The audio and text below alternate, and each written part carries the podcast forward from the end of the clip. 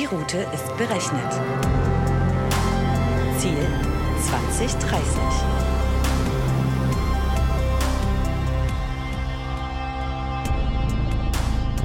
Hallo und herzlich willkommen zu einer neuen Folge auf der Road to 2030, dem Podcast zu Technologie und Gesellschaft von Dell Technology. Unsere heutigen Gäste Sophie Aktas, VFX Sales und Bidding Manager bei Trickster, sowie Alexander Socher, CEO von ProcX. Ich bin Miri und begleite unseren heutigen Ausflug gemeinsam mit meinem lieben Kollegen Stefan Schmugge. Seid ihr bereit? Dann anschnallen, nicht vergessen. Heute sitzt wieder mein Kollege Stefan am Steuer auf unserer Reise ins Jahr 2030. Hallo Stefan. Grüß dich, Miri. Schön, dass du da bist und schön, dass ich hier sein darf. Und auch ich ähm, bin schon ganz aufgeregt, freue mich sehr, dass ihr beiden heute hier seid. Wir wollen gemeinsam mit euch über das Thema VFX sprechen und wie sich äh, die Filmbranche mittlerweile digitalisiert hat.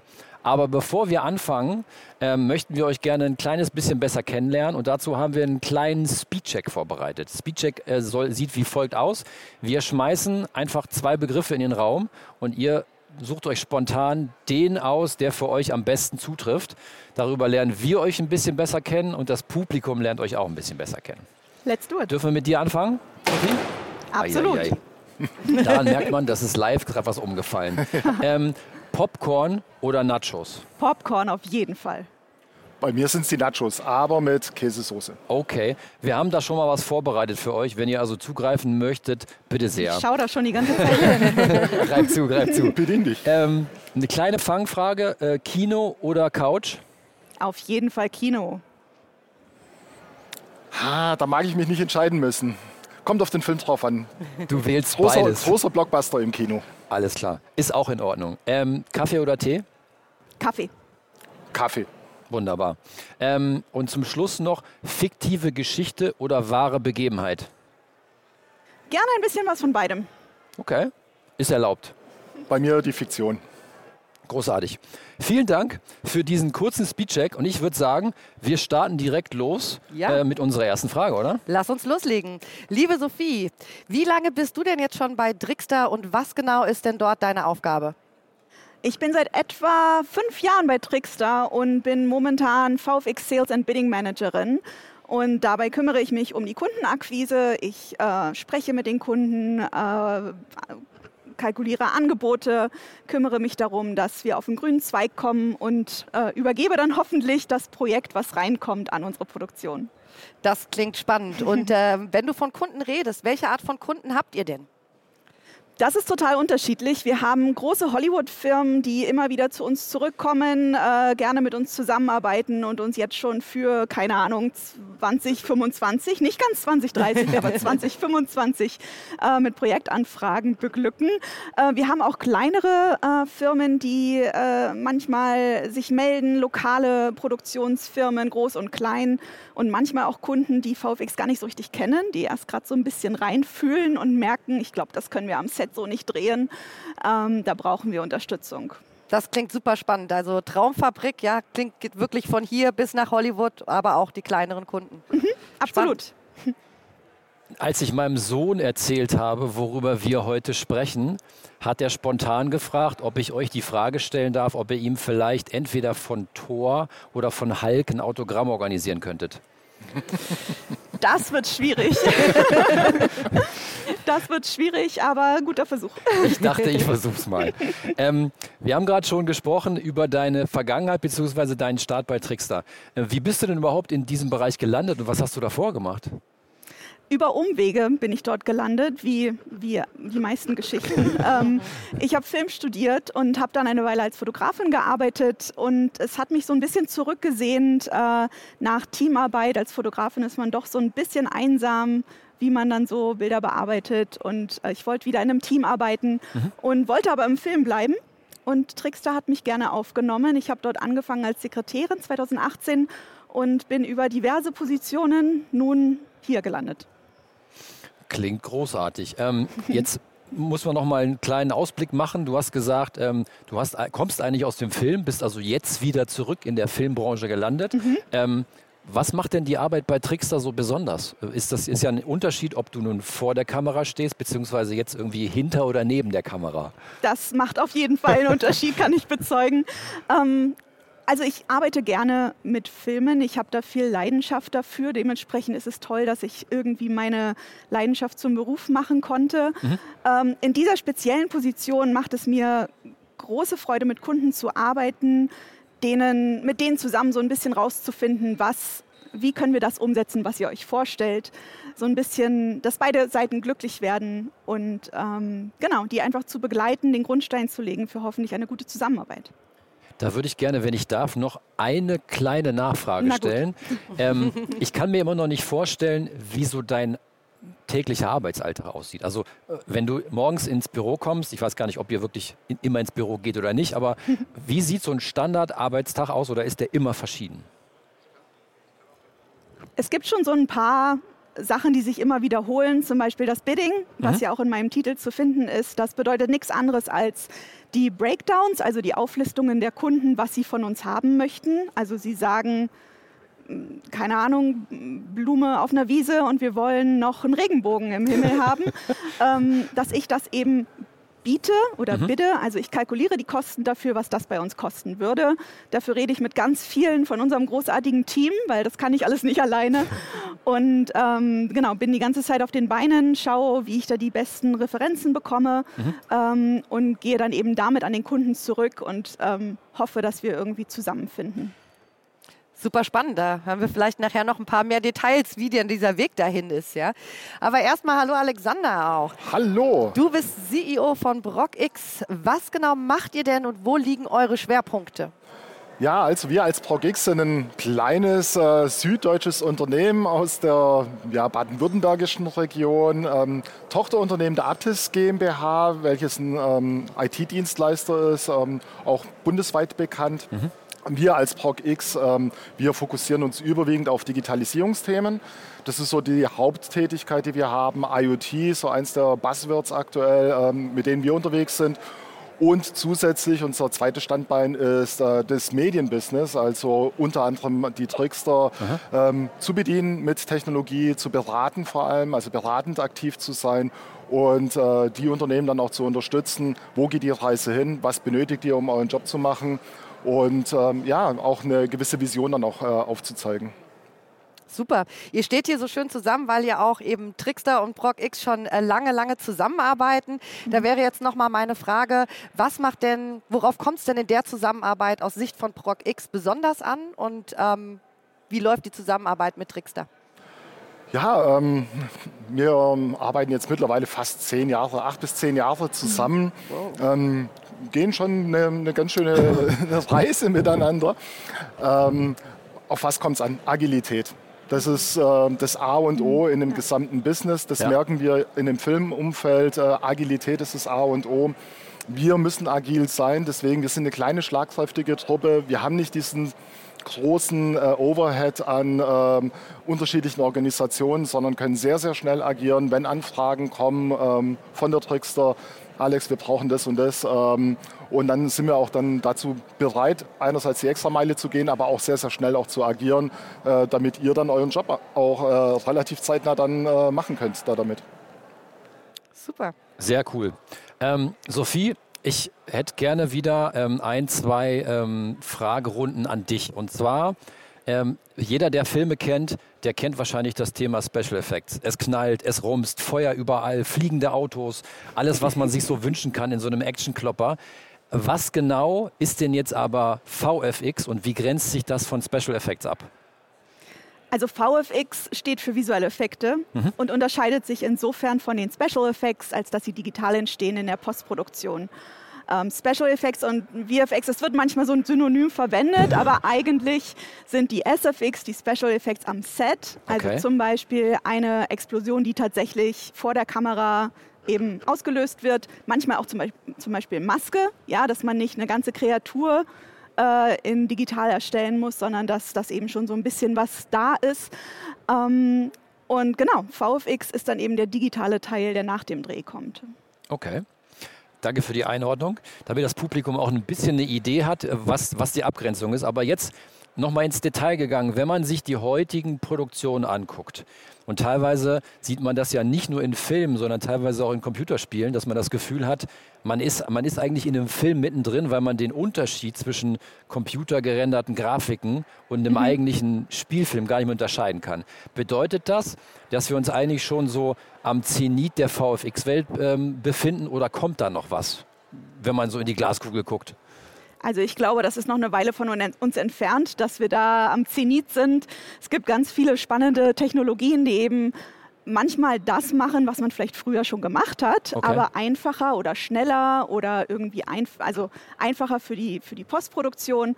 Ähm, und es, es ist auch nicht immer das, das Knallen und das, das, äh, ne, die brennenden Autos überall, ähm, sondern manchmal auch richtig schöne Dinge, die, die eben so ein bisschen bisschen sanfter sind, zum Beispiel einfach so äh, Screen Comms nennt man das, wenn mhm. das äh, Fenster eben äh, grün oder blau für Bluescreen hinterlegt ist und man dann eben dort einen Hintergrund einsetzt. So ein bisschen die unsichtbaren VFX, die sind auch schön. Ah, ähm, okay. Genau, also man findet es überall wieder und äh, ja, je, je krasser natürlich die Filme werden, desto mehr benötigt man sie, aber es ist nicht unbedingt eine Einbahnstraße.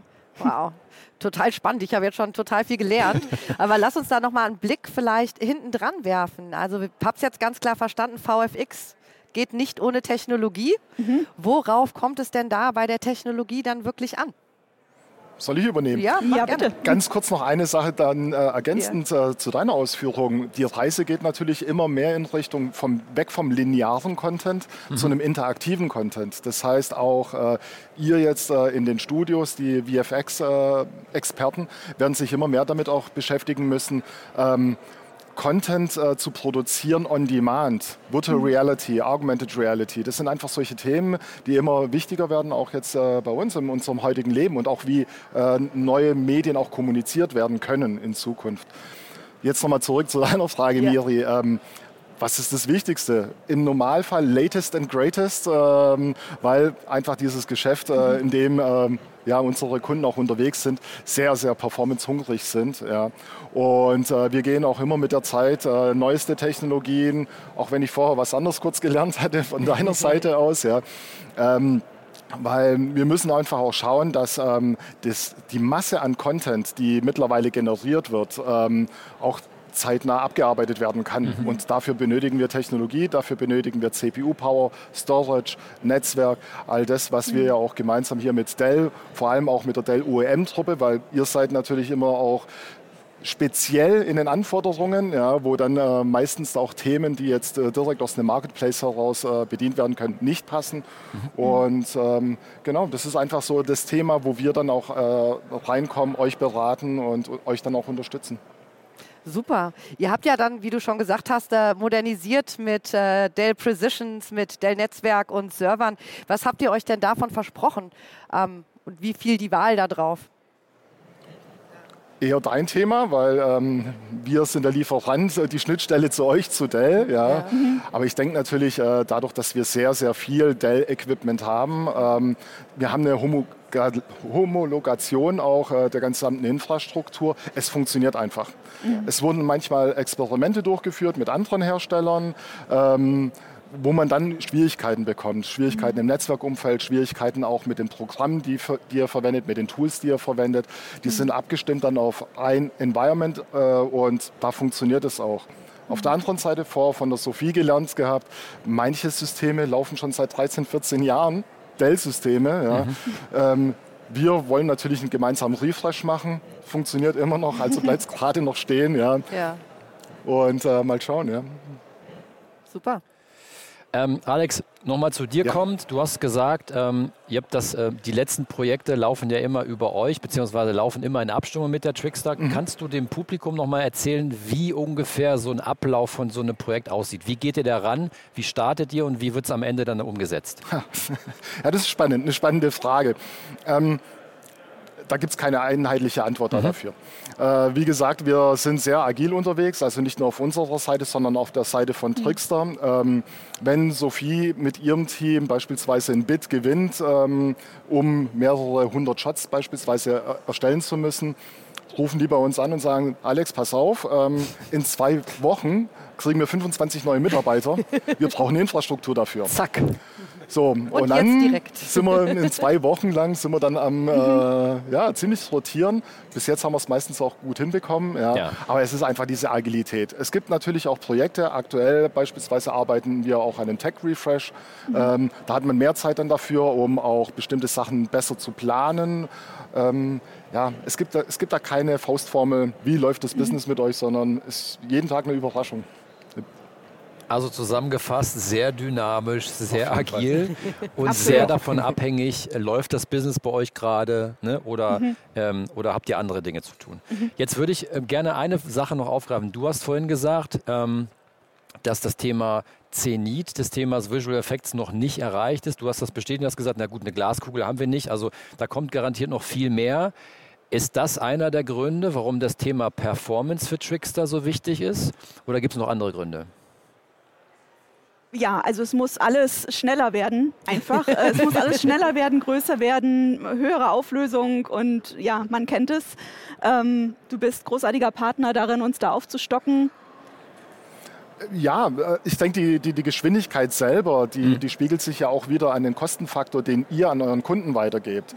Ähm, je schneller ihr äh, das, das Material dann wieder zurückliefern könnt nach Hollywood etc., ja, umso ähm, ja, äh, fröhlicher ist natürlich der Endkunde und äh, auch dann wiederum hier Kosten gespart. Ähm, ja, definitiv, wir sehen da den Sinne bei weitem noch nicht äh, erreicht. Ähm, Okay. Wir sehen 4K ist das aktuelle, der aktuelle Standard, beziehungsweise dann auch äh, alles, was in dem IMAX-Umfeld unterwegs ist, in den Auflösungen. Ähm, mehr und mehr werden 8K-Fernseh verkauft. Das Material muss ja erstmal produziert werden. Bedeutet, ähm, die Renderzeit vervielfacht sich äh, in den Auflösungen. Ähm, die Anforderung im Storage ist natürlich auch ein Vielfaches größer. Ja. Ich muss die Daten muss ich über Leitungen äh, pumpen. Das heißt, äh, meine damalige 1 Gigabit Leitung, die ja schon stark war, langt heute bei weitem nicht mehr aus. Momentan reden wir von 100 Gigabit äh, Backbones, äh, die wir äh, gemeinsam aufbauen. Ja. Ja. Und ähm, so wachsen wir. Das ist die eine Thematik. Und es kommen neue Technologien natürlich. Ähm, ja, bei euch dann auch in, in, in euer Business dann äh, zur Geltung, wo wir dann auch wieder Anpassungen von unserer Technologie aus her heraus machen müssen. Cool, danke euch. Ja. Ja, ich habe es vorhin schon angekündigt. Ich würde gerne noch mal so ein bisschen mehr in die Praxis gehen. Wir sind hier so halb in Hollywood und darüber möchte ich gerne mehr lernen. Ähm, bei Filmen, ne? wir haben mal geschaut, was ihr gemacht habt. Ich glaube, einer der Filme, wo ihr mitgewirkt habt, waren die Chroniken, äh, die Känguru-Chroniken. Ja, und zuletzt die Känguru-Verschwörung. Oh, siehst du? Jetzt gerade im Kino. Ah, sehr gut. Ähm, mit Popcorn im Kino. Absolut. Aber gib uns noch mal so einen kleinen Einblick vom Skript, von der Idee bis wirklich dann hin zum Känguru. Wie kann ich mir diese Arbeit vorstellen? Komplex und lang.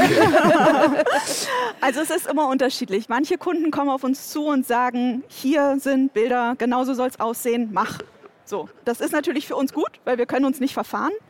Ähm, beim Känguru oder auch bei anderen Produktionen, eigentlich bei den meisten, ist immer so ein bisschen eigene, sage ich mal, nicht R&D, aber eigene Entwicklung mit dabei. Wir haben zum Beispiel ein Concept Art Department, da freuen wir uns immer sehr drüber. Die können quasi am Anfang des Projekts skizzieren, wie bestimmte Dinge aussehen sollen, bevor man das in die Pipeline wirft und alles in 3D gemacht wird. ähm, zum Beispiel hatten wir vor ein paar Jahren für Shang-Chi von, Captain Ma äh, von Marvel hatten wir äh, die Ansage, ja, wir wollen so ein fluffiges Tier mit sechs Beinen, vier Flügeln und ohne Kopf. Ah, stimmt. Ich erinnere Und mich. wir waren so, oh ja, okay, voll cool. Aber wie macht man, wie, wie bringt man das denn dazu, Emotionen auszudrücken, wenn es keinen Kopf hat? Also so solche, solche Fragen, die man sich dann stellt. Und da haben wir viel Zeit in der Concept Art verbracht, dann auch in, in, in Tests und ersten Animationen. Und das war beim Känguru beim ersten Teil auch nicht anders. Da mussten wir auch schauen, okay, ähm, es kann kein, sage ich mal, komplett fotorealistisches Känguru sein, denn es spricht, es läuft, es hüpft nicht nur, es hat die Augen auch zum Teil nach vorne, nicht komplett an der Seite, ne, damit man sich besser identifizieren kann. Ähm, also all die Fragen müssen bestenfalls vorher geklärt werden. Und anschließend, ja, geht es durch die ganzen Departments. Also es gibt ein Department für den Bau des Kängurus, eins für das Anmalen, für das Fell, eins, was sich nur um das Skelett und die Bewegungen kümmert, äh, sodass die Animation damit auch was machen kann. Und am Ende wird es alles zusammengeworfen, natürlich im Kompf. Wow, das, ist ein das, langer äh, Prozess. Ich wollte gerade sagen, aber das klingt super spannend. Und äh, wenn ich das jetzt richtig verstanden habe, dann entwerft ihr quasi auch Charaktere oder Figuren wirklich komplett von null an mit einer Idee vom Kunden. Zum Teil, genau, ja. Mhm. Super spannend. Ähm, jetzt habt ihr vorhin angesprochen, dass die Produktionszeiten vielleicht aufgrund der, des Kundendrucks geschuldet, aber vielleicht auch aufgrund von ähm, steigernden Anforderungen immer schneller werden müssen. Ja, es muss alles immer schneller werden, es muss immer alles agiler werden, alles dynamischer werden. Ähm, was, wie stellt ihr euch auf für dieses immer wachsende, ähm, diesen immer wachsenden Druck zum Thema immer schneller werden? Alex, was für dich? Ja, von unserer Seite aus äh, technologisch, äh, technologisch betrachtet ähm, sind wir natürlich auch immer in der direkten äh, Kommunikation äh, mit euch dann auch zusammen, ähm, um einfach auch zu erfahren, wo geht die Reise hin, ähm, wo müssen wir beispielsweise auch äh, Sachen replacen, äh, stärkere Hardware etc. dann auch äh, reinbringen, wo haben wir bestimmte Hardware-Anforderungen, die dann auch angepasst werden müssen. Ja?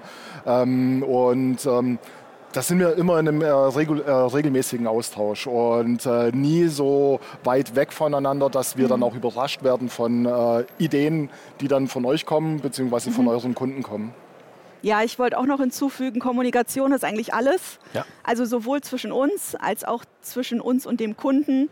Ähm, klar, sie wollen die Welt. Ähm, das ist auch völlig in Ordnung. Ich, ich will auch, dass alles schnell funktioniert. Ähm, aber ich glaube, es ist auch wichtig, dass man da einfach transparent bleibt, auch dem Kunden gegenüber und sagt, hey, wir wollen es richtig machen, wir wollen es vernünftig machen, dann dauert es eine Woche länger oder wir fangen eine Woche später an und würde das auch gehen.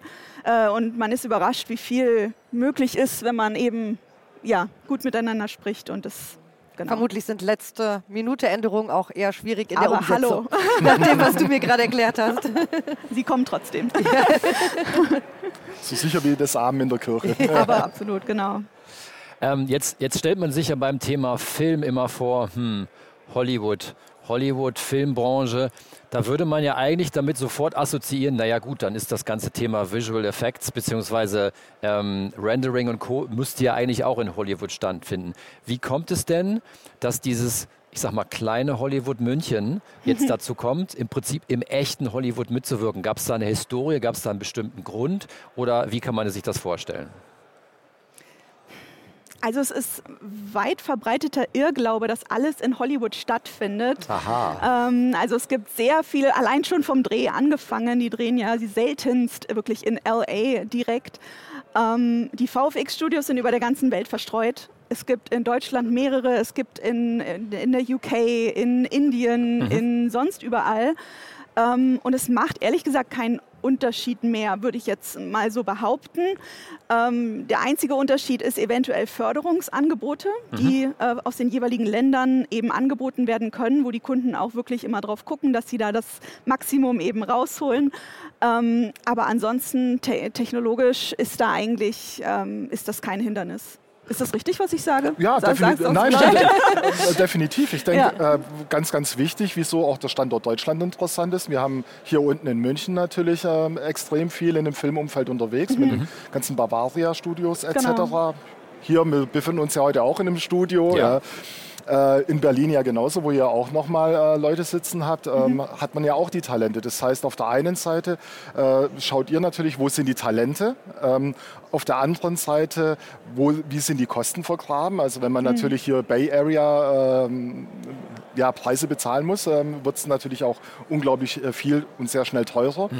Und ähm, dann das andere Spannende, was wir ja auch gemeinsam machen, du hast es gerade angesprochen, es ist eigentlich egal, wo die Leute ar- ausarbeiten. Wir gehen ja auch technologisch mittlerweile immer mehr den Weg, ähm, euch äh, die Möglichkeit zu geben, dass eure Mitarbeiter auch aus dem Homeoffice heraus Genau. äh, den gleichen Job machen können wie hier in dem Büro. Ja. Spannend. Äh, eine Frage habe ich noch. Vielleicht könnt ihr noch mal den Zuschauern so einen kleinen Ausblick geben, wenn ihr sagt, wo geht die Reise hin? Was erwartet uns in dem Bereich als nächstes? Immer neue spannende Projekte auf jeden Fall. Und ähm, ich kann euch sagen, ihr denkt, ihr habt alles gesehen, ihr habt nicht alles gesehen. Ähm, ganz, ganz viele Gespräche gehen darüber, also Kundengespräche gehen darüber, ja, wir wollen es in etwa so, aber noch nie gesehen. Aber mhm. in einer Art und Weise, wie man es noch nicht kennt. Und wir kriegen es immer irgendwie hin. Und äh, dementsprechend, es bleibt spannend. Ähm, sicherlich, es gibt auch viel Bombast-Kino, wo man sich so denkt, naja, ja, jetzt ist der eine irgendwie wie der andere. Aber ich äh, bin schon der Meinung, dass wir uns da gute Projekte aussuchen und auch eine gute Vielfalt drin haben. Mhm. Bedeutet, dass ihr euch wirklich auch eigentlich immer mitentwickelt und es immer, immer weiter geht und die Ideen eigentlich eine Kombination von euch und euren Kunden sind? Das dürften wir wahrscheinlich nicht so sagen. Ja. nee, nee, also klar, wir stecken da drin. Unsere Workflows stecken da drin, unsere Technologie. Ähm, wir wir äh, müssen ja manchmal Software oder Hardware so abändern, dass wir das hinkriegen, was der Kunde möchte. Ja. Und das gehört auch uns. Das ist unsere Technology, sage ich mhm. mal. Ähm, natürlich die Brand, die am Ende rauskommt, gehört, sage ich mal, dem Kunden. Aber es ist am Ende ein Joint Effort. Mhm. Und ähm, das nehmen wir uns schon raus, dass wir da auch stolz drauf sind. Ja, das könnte sein. Auf der anderen Seite stelle ich mir das ja auch wie folgt vor. Du hast äh, vorhin angesprochen, diesen äh, vierflügeligen äh, Drachen ohne Kopf. Ähm, am Ende, vielleicht gibt es uns noch mal eine Idee. Ihr seid ja nun die wirklichen Spezialisten für den Bereich VFX. Ist es denn nicht vielleicht manchmal sogar so, dass bestimmte Produzenten, Studios und Co. auf euch zukommen und sagen, ähm, wie du schon gerade gesagt hast, sowas haben wir noch nie gemacht, wir haben keine Ahnung, mhm. macht doch mal einen Vorschlag. Mhm. Muss man sich das so vorstellen? Total, ja. Das findet auch absolut statt, dass ähm, manchmal Filmemacher auf uns zukommen, die, wie am Anfang gesagt, gar nicht so viel Erfahrung haben. Mhm. Und, und, sich dachten, ja, wie machen wir das am Set? Ja, keine Ahnung, gibt es da noch andere Möglichkeiten? Ähm, VFX ist natürlich unterm Strich schon teuer, sage ich mal, ne? wenn man jetzt irgendwie sonst was alles äh, haben möchte. Es, mhm. es, gibt auch günstige und leichte Sachen, aber es gibt eben auch wirklich komplexe Dinge. Ähm, aber an, man ist halt einfach sonst sehr beschränkt mit dem, was man machen kann. Ja. Und nochmal denke ich, das Beste ist offene Kommunikation. Ich nehme mir dann einen unserer VFX-Supervisor mit dazu oder Head of CG oder irgendjemanden, der das viel besser versteht als ich. Und ähm, die beraten dann eben auch mit ja. und sprechen direkt mit dem Kunden und sagen, hey, jetzt mal Full Disclosure, das und das lohnt sich nicht, das und das, lass mal so machen oder lass mal irgendwie vielleicht mal in die Ecke denken. Und ja. meistens sind die Kunden dafür auch total dankbar, gerade wenn sie nicht so viel Vorwissen haben. Das gehört dazu, ja. total. Sehr spannend. Dankeschön. Ähm, über ein Thema würden wir gerne noch mit euch sprechen und wir haben im Vorfeld in dem Briefing gehört, dass das äh, interessanterweise unterschiedlich ähm, besetzt ist. Äh, und zwar, wenn man, im, äh, wenn man googelt, beziehungsweise wenn man im Netz schaut nach dem Thema Deepfake, dann findet man oft einen negativen Touch darüber, weil man sagt, naja, da werden Filme gepostet, da werden irgendwelche, ähm, irgendwelche Köpfe rein retuschiert, mhm. die quasi so aussehen, als wenn das eine Person XY wäre und dann wird diese Person ja mehr oder weniger ähm, entweder datenschutzrechtlich äh, in eine hm. Grauzone gezogen oder vielleicht sogar, ähm, da passieren Dinge in diesem Video, was die Person gar nicht will. Mhm. Jetzt haben wir aber gelernt, Deepfake hat bei euch noch eine andere Besetzung. Vielleicht kannst du ganz kurz dem Publikum erklären, wie man das ähm, bei euch so nennt und was darunter zu verstehen ist. Google mal Deepfake VFX. Das würde es ein bisschen ah, anders besetzen, okay, nehme ich okay. an. Ich weiß es nicht. Aber ähm, also wir nennen es Deepfake, hands down. Ähm, das ist die Technologie. Ich weiß nicht, es gibt auch Kunden, die wollen das Wort nicht benutzen. Die sagen dann AI, Face Swapping, äh, ja, und stammeln so ein bisschen vor sich hin. Äh, am Ende ist es Deepfake äh, und das ist eine tolle Sache, denn äh, es erlaubt uns in 2D etwas zu machen, was sonst sehr komplex sein kann, mhm. was äh, in, in, in 3D, also wir reden ja über Gesicht, also das Austauschen von Gesichtern. Ähm, und das wird im Film wahnsinnig viel gemacht, dort natürlich mit Einwilligung aller Beteiligten, das wissen die Schauspieler auch. In der Regel geht es darum, oder ein Beispiel dafür wäre äh, ein Stunt. Mhm. Und äh, auch wenn wir den Stuntdarsteller nur ganz kurz sehen und wir haben ganz viel Motion Blur und es ist alles so ein bisschen verschwommen, trotzdem soll da natürlich das Gesicht der Schauspielerin oder des Schauspielers rauf. Mhm. Ähm, wenn man das alles auseinandernehmen möchte und in 3D einen Kopf modeln möchte und draufsetzen und alles pipapo, das ist aufwendig. Ja. Und das ist auch nicht unbedingt, ähm, ja, das ist vielleicht aufwendiger, als es der Shot eigentlich hergibt. Ähm, und was an dem Deepfake so toll ist, ist, da ist eben diese KI mit integriert in diesen Programmen, ähm, sodass die Bewegungen, die der Stuntdarsteller zum Beispiel eben macht, also die Gesichtsausdrücke eben auch, die können transferiert werden auf den Scan oder eben das Bildmaterial, wenn man Gutes zur Verfügung hat von dem jeweiligen anderen Schauspieler. Und das erleichtert uns die Arbeit ungemein. Ja.